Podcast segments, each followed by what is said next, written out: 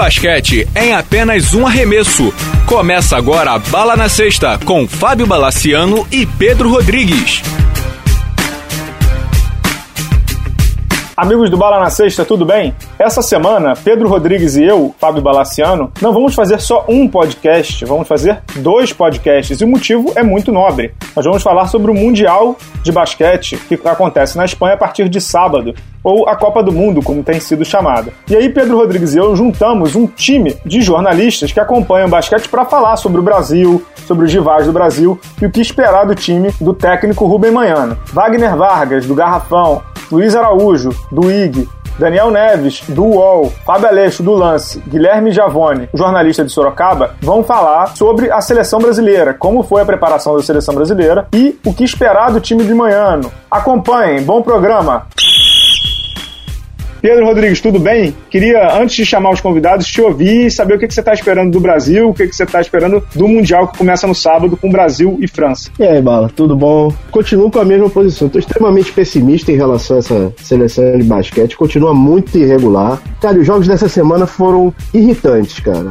A, a palavra que eu, que eu encontro é irritante. Entendi. Posso chamar os nossos convidados, não? Por favor. O primeiro convidado de hoje, que eu queria já emendar com a pergunta sobre o que ele achou dos amistosos. O Brasil jogou com Lituânia, com Eslovênia, com Irã e também Argentina, Estados Unidos. Daniel Neves, meu amigo lá do UOL. Tudo bem, Dani? Olá, Bala, tudo bem? Tudo, tudo bem os nossos amigos do basquete? Olha, Bala, complicado, hein? realmente os amistosos deixaram a gente bem assustado. Mas o que, que você está esperando para o Mundial? Amistoso é amistoso e jogo é jogo ou amistoso então, é o jogo? que eu queria é, ressaltar aqui. Primeiro, é claro que não dá pra gente levar muito em consideração a questão dos resultados. Como você mesmo disse no, no blog várias vezes, não dá pra você falar, ah, perdeu, ganhou mas de certa forma você pegar e olhar que perdeu para todos os times importantes, só tendo ganhado da Argentina aqui e ainda na questão com a que a arbitragem deu várias faltas técnicas no último quarto ali, eu acho que serve de alerta também, é um indicativo. Outra coisa foi a inconstância do time, principalmente na defesa. Quando a defesa jogou bem, quando a defesa apertou, principalmente nos últimos dois amistosos do primeiro tempo, dos dois últimos amistosos, o time mostrou uma, boa, uma qualidade de jogo, mostrou volume, abriu boa vantagem, a irregularidade realmente assusta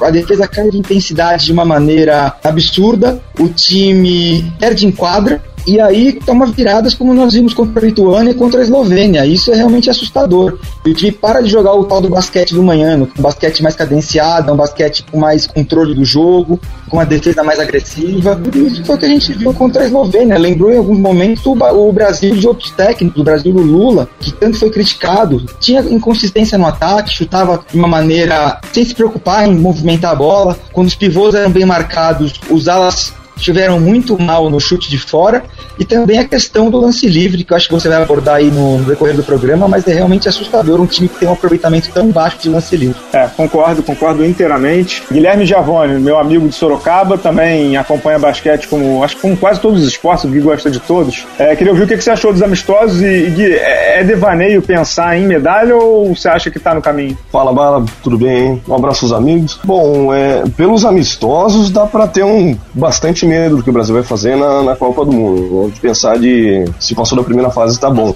mas eu acho que por elenco o Brasil tá junto com outras seleções que podem chegar ali na parte das medalhas, junto com mesmo a Lituânia, com a França, é, com a Austrália, com outras equipes. Mas o que a gente viu dos amistosos é, é um pouco assustador. É um Brasil que toma a liderança do placar, mas é um Brasil que sofre um apagão, um blackout é um Brasil que coloca o Huertas, acho que a gente, um pouco uma decepção pra gente nesses amistosos.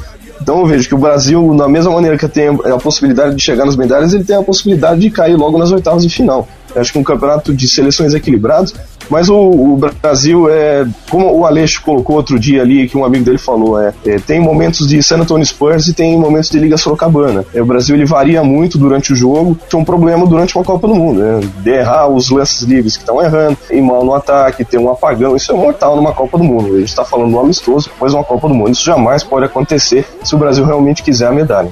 Verdade, bem lembrado. Agora vamos partir para um, vamos pegar um avião, vamos para Brasília. Wagner Vargas do Garrafão. Wagner, é, até que ponto nesses amistosos que o Brasil fez antes da Copa do Mundo, dá para dizer que o Manhano pode ter escondido o jogo. Eu conversei ontem com um técnico que preferiu, que prefere não ser identificado, ele me disse que isso sim, que isso existe muito antes de competições internacionais. Assim, o Brasil jogou com o Irã nesse sábado e vai pegar o Irã no Mundial mesmo. Tem chance de pegar a Eslovênia, tem chance de pegar a Lituânia. Você acha que assim, o Brasil ter aberto boa vantagem no primeiro tempo, o Manhano escondeu o jogo no segundo ou foi problema tático, técnico? E o que, que você achou dos amistosos também, né, Wagner? Eu acho que é possível sim, até pelas as rotações que ele usou no, nesses amistosos, né, contra Lituânia, Eslovênia. A gente viu o Leandrinho não jogou contra a Eslovênia por posta dor de garganta. Que, enfim, eu acho que no Mundial ele não usa, usaria as rotações da maneira que ele usou nesses amistosos. Acho que ele usaria outras rotações no Mundial, num jogo valendo. Uhum. Então eu acho que isso é totalmente possível sim o que me preocupou nesses amistosos foi a inconsistência, mas eu vou, eu vou por um outro lado um pouquinho, justamente pegando o gancho disso que você falou, dele ter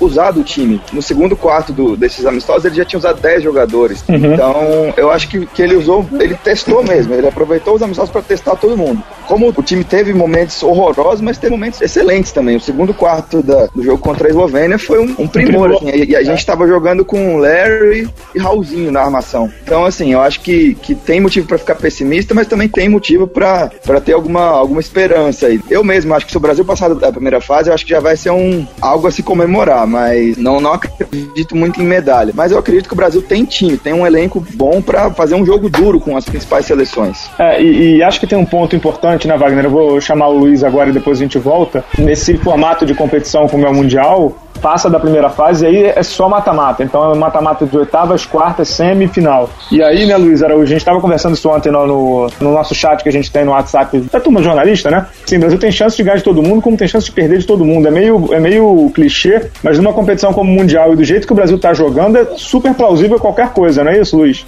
É isso aí, Bala. Primeiro, um abraço a todos. Bom, é isso, é o que todo mundo falou também. Os amistosos que o, que o Brasil tem feito, principalmente esses dois últimos, e em especial contra. Claro que o. Vai jogar, vai jogar de igual para igual, com exceção dos Estados Unidos, contra qualquer outro adversário. Consegue fazer isso. O primeiro tempo contra, contra a Eslovênia foi encheu os olhos mesmo, principalmente o segundo período. Mas o primeiro tempo contra a Lituânia foi bastante animador. O Wagner falou algumas coisas que, que acho que é importante a gente também colocar nessa balança, porque o Brasil, ao mesmo tempo que mostrou muita irregularidade, mostrou muita coisa boa também. Só que caiu um grupo com quatro seleções que pode acontecer qualquer resultado. O Brasil pode ficar em segundo, como pode passar em quarto. Pode morrer nas oitavas, como pode acabar com a medalha também. Não dá pra, pra gente um resultado preciso porque vai, vai depender muito dos cruzamentos. Mas o, o, Brasil mostrou mesmo que dá para jogar contra qualquer. que pode jogar contra qualquer seleção de igual para igual, desde que dependendo do que for, consiga fazer dentro de quadra,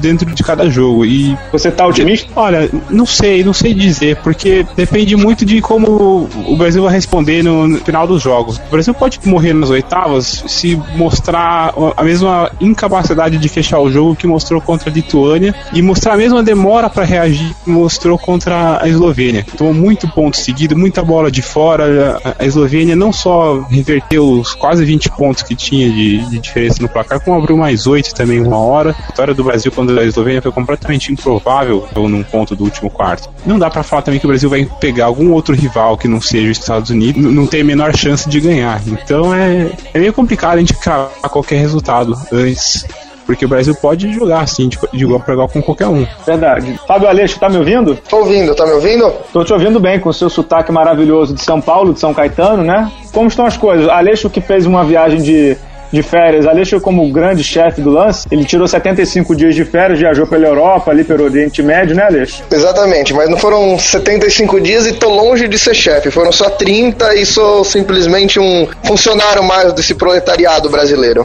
Isso aí. Falando em, em, em proletariado brasileiro, como você analisou a força de trabalho da seleção do Manhano? E o que, que você está pensando do Mundial, Aleixo? É, exatamente. Eu não sei, essa seleção não está inspirando nenhuma confiança no momento É um time que, como disse um amigo meu ontem, até coloquei no Twitter, tem brilhos de San Antonio Spurs, vários momentos, em outro parece a Liga Sorocabana jogando. Então, é, é difícil saber o que está acontecendo com esse time, porque tanta oscilação, uma coisa que pode ser que realmente esteja acontecendo essa oscilação, porque a gente sabe que o Manhã gosta de mexer muito no time, né? E, não, e nesses amistosos, ele tem mexido ainda mais. Acho que ele tá rodando tanto o time que o time não tá conseguindo encontrar uma consistência boa. E uma coisa que tem me preocupado muito, e acho que a todo mundo aí, é esses lances livres que estão bizarros, né? Ontem a seleção acho que desperdiçou 17 lances livres em 31, é, isso não existe. Se tivesse feito aí dois ou três lances livres a mais no tempo regulamentar, tinha ganho o jogo. Então, assim, há muitas coisas a serem melhoradas. O jogo muito dependente dos pivôs é algo que preocupa. Jogadores, acho que jogando a 30, 40% de sua capacidade, como é o caso do Marquinhos, Alex, que não tá bem. Então, assim, vou esperar para ver. Mas eu acho que, assim, por tudo que foi falado, o Brasil tem que pelo menos chegar nas quartas de final não passar por um mata-mata seria mico. Lembrando que em 2010, no Mundial da Turquia, o Brasil caiu no primeiro mata-mata. Na Olimpíada de Londres caiu no mata-mata, então é um time que não sabe ganhar jogo decisivo. O jogo quando aí para ganhar ou ir para casa, esse time parece que tem pane. Então assim, consideraria um tremendo fracasso cair antes das quartas de final. E pelo menos um jogo de mata-mata esse time tem obrigação de ganhar, porque por tudo que foi falado e todo o jeito que tem sido feita a preparação e os adversários que enfrentou. Legal. Antes de chamar o Daniel, só queria dizer uma coisa. Nada contra a Liga Sorocabana, pelo amor de Deus, hein? A gente foi uma analogia aí de Spurs com a Liga Sorocabana, para bom entendedor, né? Tomara que o Rinaldo não esteja ouvindo esse programa aí, porque senão ele vai caçar o Aleixo e o, e o Guilherme lá em Sorocaba, né? O Guilherme, inclusive, tá mais perto. Mas, Dani, essas oscilações e tudo tem muito a ver com o momento que vive o Ertz. E antes de passar a bola para você, eu tenho escrito no blog, hoje eu tô mais como John Stockton aqui, tô mais como passador, né? Por incrível que pareça, eu tô bem otimista em relação a esse Mundial. Acho que tudo que o Manhã tem feito aí nessa fase de preparação me parece de longe, está sendo super calculado, todas as rotações ele está testando ao máximo. O meu único medo é que está demorando demais para ele definir exatamente qual é o, o, time titular, qual é o time reserva, qual é o, a rotação que vai sair da segunda, a, segunda unidade, mas me parece super calculado. De todo modo, isso não garante bom resultado, porque a gente conhece o histórico do basquete brasileiro e tem rivais muito fortes, né? A minha opinião é essa. É, mas, Dani, o Herta sempre foi a grande certeza desse time, porque ele nunca falhou, ele sempre manteve atuações de alto nível. Ele agora é a maior dúvida, o maior ponto de interrogação desse time que joga o Mundial na Espanha a partir do dia 30? Então, o que mais me assusta com relação ao que eu vi nos amistosos é não é nem tanto a questão de rotação, como vocês mesmo levantaram, os jogadores, é, o Moimano mexeu bastante, testou várias formações, mas o que me assustou é a fase técnica de alguns jogadores. É, jogadores errando coisas que normalmente eles não erram, como disse o Aleixo, jogando a 30, 40%. E dentro disso, o que mais me assustou foi o Huertas, porque dentro do esquema do Manhano, desde que o Manhano assumiu em 2000, lá no Mundial de 2000, de 2010, o Huertas tem sido o cara que chama atenção, que conduz o jogo, que controla o ritmo. E o que a gente viu nos últimos amistosos, que ele não tem feito isso. Ele tem errado muitos passes, cometido muitos desperdícios. Para mim, um lance que foi emblemático foi contra os Estados Unidos, um lance que ele foi cruzar o meio da quadra, ele bateu bola no próprio pé, a bola bateu no bico do pé dele e foi parar na mão do americano que fez a cesta. Assim, são erros que a gente não tá acostumado a ver. E o time cai muito de ritmo sem o Huertas, porque é, é muito dependente dele. É, nas competições anteriores, o Huertas estava jogando 35, 40 minutos. Outros armadores tinham muito pouco espaço, muito pouco tempo de quadra.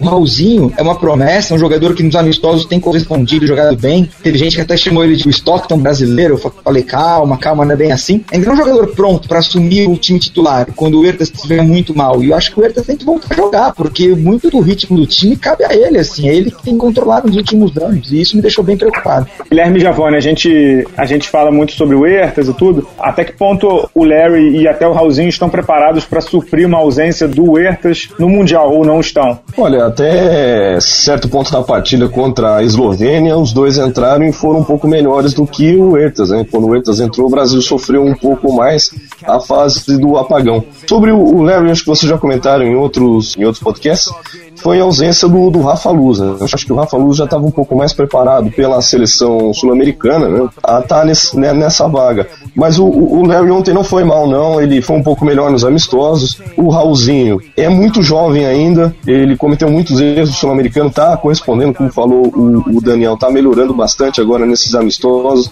Mas eu não sei se num, num jogo decisivo, como falou o Aleixo, num jogo de mata-mata, se eles vão segurar o, esse rojão. Wagner, a gente tem falado muito sobre sobre o jogo de, de garrafão do Brasil, queria que você falasse um pouco sobre o, o outro jogo que não tem dado certo, que na verdade é o jogo dos alas e dos armadores, né? Não necessariamente esses caras precisam pontuar muito, mas há uma discrepância muito grande, concorda? Assim, o desempenho deles, principalmente em termos de percentual de conversão de arremesso, é muito discrepante em relação aos pivôs, não é verdade? Ah, com certeza, né? Contra a Eslovênia, na semana passada, quando o jogo estava nos últimos minutos ali, o Brasil empatou praticamente com uma jogada só, que foi o, o pegava a bola na cabeça do garrafão, fazia o pick and roll, bola pro Thiago Split, Split pra Varejão embaixo da sexta e sexta. O Brasil empatou o jogo, levou pra prorrogação assim. Verdade. O Brasil tem quatro pivôs excelentes, os melhores garrafões do, do Mundial, acredito, né? Tem que aproveitar isso, porque eles atraem a marcação lá pra dentro com muita eficiência. E a bola tá voltando em alguns momentos e a jogada não sai. Tanto que eu acho que o nosso melhor arremessador de fora né, nesses amistosos é o, o Rafael Hetzchapman, né? Que é, que é pivô. Então, realmente tá faltando muito, assim. O, Mar, o Marquinhos, eu acho que tá. Eu não, eu não, sei, o Marquinhos parece meio. Meio passivo na seleção, ele tinha que ser mais agressivo, eu acho. O Alex também é um cara que tem total capacidade de bater para dentro, essas jogadas vindo de, do perímetro. O Marcelinho Machado errando milhares de, de arremessos de três pontos, né? A gente viu contra a Eslovênia principalmente, embora ele tenha sido importante ali na prorrogação realmente está devendo. Eu só queria falar assim sobre o, o eu acho que não sei, não sei se ele teve uma, uma temporada muito cansativa na Espanha, mas eu, é um jogador que eu, que eu confio, assim, eu acredito bastante que no Mundial ele vai corresponder. E se não corresponder, eu acho que o Raulzinho tá numa, numa fase muito boa. Nesses amistosos ele foi muito bem. É um cara que, apesar de ser, de ser novo, ele tem, tem condições aí de, de entrar num jogo e segurar a onda ali. Escrevi no blog na sexta-feira passada, Wagner, corroborando com essa questão do cansaço, o Ertas foi o último jogador a, terminar a temporada 2013-2014, né? É, ele jogou uma temporada muito desgastante pelo Barcelona, que teve, além da Euroliga, uma Liga CB chegando a quatro jogos na final. Ele foi campeão como protagonista. A temporada do Huertas terminou na noite do dia 26 de junho. Ou seja, tem, tá fazendo dois meses agora, tá completando dois meses do último jogo. Então, assim, você pensa que ele teve o quê? 10 dias, 15 dias de folga pro corpo é muito pouco, né? E ele não é mais nenhum garoto, ele tem 31 anos. Eu acredito que o cansaço pode estar batendo nele. O que chama atenção, Luiz Araújo, é que toda vez que o Brasil foi jogar amistosos, Luiz, é, o nome do Huertas era sempre citado como por que, que ele não joga na NBA. E aí agora a gente tem a dúvida sobre o Marcelinho Huertas. Eu escrevi no blog, e aí eu queria ver se você concorda, e como reverter isso caso tenhamos problema, que assim, o Huertas não é o melhor jogador do Brasil, porque os pivôs eh, Splitter e provavelmente tem mais qualidade que ele, mas ele é o mais importante dos jogadores, né? Porque no nível dele, no nível alto dele, não creio que o Raulzinho e nem o Larry consigam chegar. O Raulzinho, como o Wagner falou bem, ele foi bem nos amistosos finais, assim como o Rafael Luz tinha ido também. É, o Larry também acabou não comprometendo, mas em nível de mundial, não sei se os dois conseguem alcançar o que o Huertas no auge consegue chegar. Não sei se você concorda. Concordo, sim. Eu acho até que é importante a gente separar um ponto dessa série de amistosos. O Huertas teve uma atuação muito ruim contra a Lituânia e sofreu muito nos momentos que a defesa adversária pressionava a bola. Até mesmo contra os Estados Unidos, se a gente for voltar um pouco mais no tempo. O Brasil deixou os Estados Unidos deslanchar, ou melhor, acumulou muitos erros e permitiu que os americanos disparassem quando não há muitos desperdícios. E foi a mesma coisa contra a Lituânia, contra a Eslovênia principalmente. Só que tem uma coisa: o Brasil conseguiu retomar o controle do jogo contra a Eslovênia com o Ertas em quadra, né? É a jogada que o Wagner falou, usando pick and roll, acionando o splitter no garrafão, foi o Ertas chamando essa jogada, foi com o Ertas em quadra que o Brasil conseguiu uma vitória improvável, parecia improvável contra a Eslovênia teve mesmo muito, muitos picos de desatenção, não sei, mas de momentos que despertaram preocupação em quem estava assistindo. É, é, o cara que tem que deixar em quadra mesmo, é o cara que amanhã não confia, é, é, é, o cara que na hora do vamos ver se estiver jogando num nível pelo menos parecido com o que ele mostrou no final do jogo contra a Eslovênia, comandou a reação, o cara certo para estar em quadra comandando o ataque do Brasil mesmo, até para acionar o ponto forte do Brasil, que é o garrafão. Sem dúvida, Luiz. Estamos é, bem de Brasil, turma? Quer colocar algum ponto a mais? Alex, você que chegou chegou aí por último, quer falar mais alguma coisa do Brasil, não? Ah, só queria colocar, acho que eu concordo aí com tudo que o pessoal falou mesmo. Acho que o Ertas é um jogador mesmo que nunca se deu para duvidar dele. Foi sempre um jogador muito consistente, muito confiante. Parece que não sei se é questão física, me parece que tá faltando confiança. Não sei se ele não tá se sentindo à vontade nesse time. Tem acontecido, me parece ser mais uma questão emocional até do que do que física, porque fisicamente eu não sei se ele tá tão atrás assim no nível. Não, não se nota. Se nota mesmo é uma falta de confiança nunca vista. Não sei se tá com algum problema, não tá se sentindo confortável com alguma coisa. Isso tá um pouco estranho. Mas de resto é isso aí mesmo que todo mundo colocou. Agora, uma coisa que eu não entendo e não sei como que vai ser é a situação do Giovanoni, porque ele praticamente não jogou nessa preparação, não tá jogando, não jogou esses jogos na Eslovênia, já é um cara de idade, tá um tempo parado, então assim, pode ser um jogador praticamente nulo nesse mundial. Guilherme Giovanoni, ele, para quem tá não acompanha tanto, ele se machucou nos treinos da seleção, teve um problema no tornozelo, não jogou os amistosos aqui no Rio de Janeiro e tampouco na Argentina, se eu não me equivoco, né, turma? Acho que foi isso. E aí foi para os Estados Unidos com o time do Manhano, jogou três minutos, voltou a sentir a lesão, não jogou o torneio amistoso na, na Eslovênia, em Ljubljana, mas pelo que se tem lido, ele vai jogar o Mundial, na verdade vai estar disponível para o grupo do Manhano. É, acho que essa questão, aliás, do grupo do Manhano, a mim é muito clara. O Manhano, ele é um cara que, desde que ele chegou no, na seleção, ele colocou o, o, grupo dele na cabeça, o grupo ideal, e foi com ele em todos os momentos. O Guilherme Javone, que está aqui, foi quem notou primeiro. É, o grupo de 2012 é exatamente igual ao grupo de 2014. A única diferença é que em 2012, na Olimpíada que você tava lá, Alex, tinha o Caio Torres e nessa bateu o Hetzheimer. E só não teve o Hetzheimer em 2012 porque ele tava com problema no joelho. De resto, assim, o que me assusta um pouco, e aí é um problema que eu já falo já há muito tempo, o Manhano, um, que não me parece muito aberto a novas ideias, né? De pessoas. Segundo, que eu acho que. E aí é uma coisa que eu sinto muita falta. Eu sinto falta de jogadores especialistas em defesa nesse time, principalmente para marcar no perímetro. Então, eu sinto um pouco de falta de jogadores que poderiam fazer essa parte aí de marcação no perímetro. Não sei se vocês concordam comigo, se tem alguém que queira falar sobre essa questão do, assim, do que falta nesse grupo brasileiro aí. Concordo com o que você disse. Você imagina uma,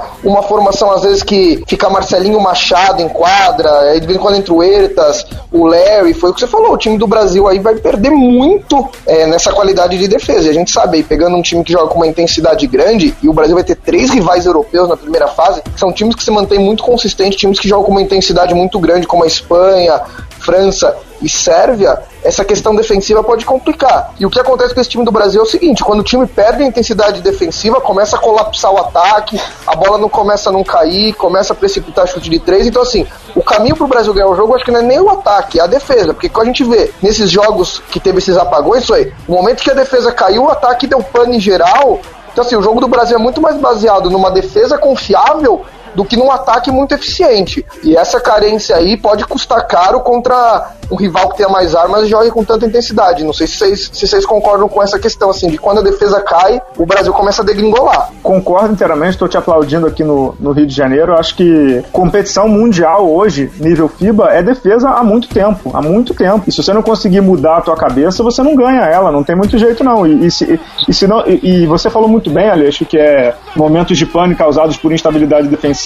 Três minutos desse pane aí, defensivo, te custam uma vaga numa semifinal uma vaga numa quartas de final, uma vaga numa final, assim, contra times que sabem que tem que defender bem os 40 minutos. Na semana passada a gente viu o Marcelinho Machado marcando e ele não tem conseguido nem matar as bolas, que é a sua especialidade, e marcando, ele foi facilmente batido. Teve um momento do jogo, se não me engano, foi o irmão do Drades, né, o Zoran, que driblou mais ele. Novo, né? É, o mais novo, muito facilmente, né, Dani? Não sei o que você acha dessa questão defensiva do Brasil aí. Então, eu concordo em partes com o que foi falado aí. Eu concordo que realmente a questão defensiva do Brasil é determinante, é algo que quando a intensidade defensiva cai, o time sofre demais, o ataque para de funcionar. Agora, eu acho que é meio causa perdida nesse momento trocar jogadores. Eu acho que isso deveria. Não, agora não existe mais, essa chance não, não existe mais, não. não. Eu digo, eu digo para convocação do Mundial.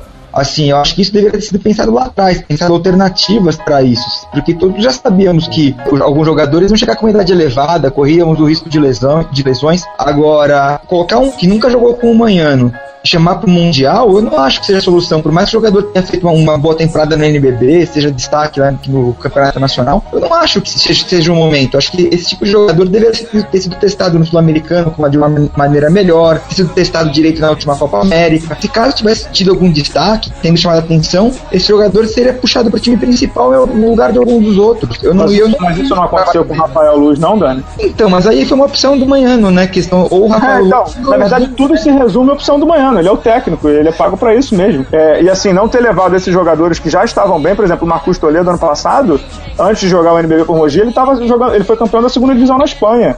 é, e sequer tem sido chamado. N não tem jeito, tudo se resume a ser chamado pelo Manhano ou não. É, e é isso que eu, que, eu, que eu tava tentando dizer aqui. O Manhano não é aberto a novas ideias, né? Não tem muito jeito. E aí é a opção dele mesmo. Sim, sim, mas eu digo que, assim, esse momento da convocação pro Mundial, eu acho que não é o momento de novas ideias. Eu acho que essas novas ideias deveriam ter sido pensadas lá atrás. E agora sim. colher isso daí, entendeu? A questão do Raulzinho e do Rafael Luz, eu acho que passa muito pelo que o Manhano quer em quadra. Eu acho que ele tá buscando um substituto pro Huertas na questão mais de distribuição de jogo, talvez, não pensando tanto na defesa, porque o Larry teria sido o reserva imediato do Huertas quando foi chamado, quando houve a questão da naturalização, ele não se firmou muito nessa questão de armação, tanto que hoje ele tem jogado como um dois, como um alarmador, e não conduzindo ali o time. Sem dúvida. É, Gui, quer complementar alguma coisa aí do Brasil, não? Dessas deficiências, da, da parte da convocação? Não, não, eu, eu, eu, concordo com o que o Daniel falou, também com um pouco que o Aleixo falou da, da pane da defesa, mas também a gente tem que destacar que esse é o último, provavelmente é a última competição desse grupo, né? Desse grupo inteiro. Que a uhum. idade do, do grupo já é muito avançada, né? É, alguns jogadores já beirando ali os 36 anos, Marcelinho beirando aos 40. Então acho que o Manhano ele se fechou com esse grupo de tal maneira que ele levou a mesma, praticamente a mesma seleção que jogou em 2012, que jogou as Olimpíadas, só trocando ali o, o Rechamel pelo Caio por causa da lesão, e ele aposta nesse grupo. Acho que as, as novas ideias do Manhano tem que surgir a partir do, do final do Mundial, a partir de dia 15 de setembro, dele começar a pensar no ciclo olímpico, que ele não vai poder colocar de novo esse time na quadra. Então acho que a última aposta dele é por causa disso, é de juntar o grupo e ver o que, que sai dele. Entendi. Foi tudo aí, pessoal do Brasil, ou tem mais alguma coisa que vocês queiram falar? Fiquem à vontade aí. Eu queria falar só mais uma coisa sobre uma coisa em cima do que o Aleixo falou lá atrás, sobre o prognóstico do Brasil. É até uma coisa que eu estava pensando, fazendo um paralelo com a seleção do Chile na Copa do Mundo de futebol.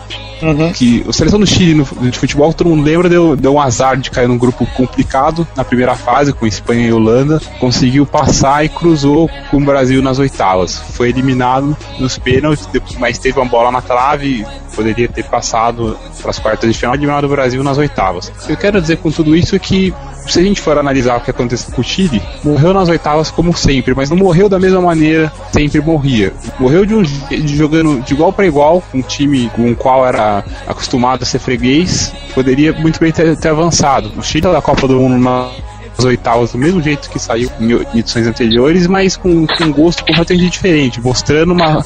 dando uma sensação de força completamente diferente. Eu acho que pode ser mais ou menos o que vai acontecer com o Brasil. Ah, não, também não vejo. Acho que, acho que o Aleixo quis dizer, não era nem. O, o Aleixo tá aí, ele pode até se corrigir. Mas quando acho que o Aleixo disse quando é, não é obrigação, acho que o Aleixo disse assim, como última competição dessa geração, né, Aleixo? Para firmar o nome, eles têm que pelo menos ficar entre os oito. Acho que mais ou menos foi nessa linha que ele quis dizer, né, Aleixo? É, eu acho acho que eu posso, é. posso fazer uma pergunta para a mesa, também complementando isso, mano?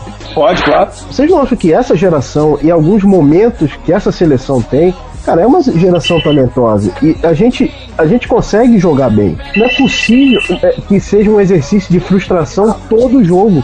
Eles têm obrigação de mostrar que eles podem ir mais longe. Quando eu coloquei que o Brasil tem obrigação, eu considero mesmo. O Brasil tem que passar pelas oitavas. Eu acho que é. Cara, o, o Brasil perde jogos assim, não é porque ele vai trocando sexta e.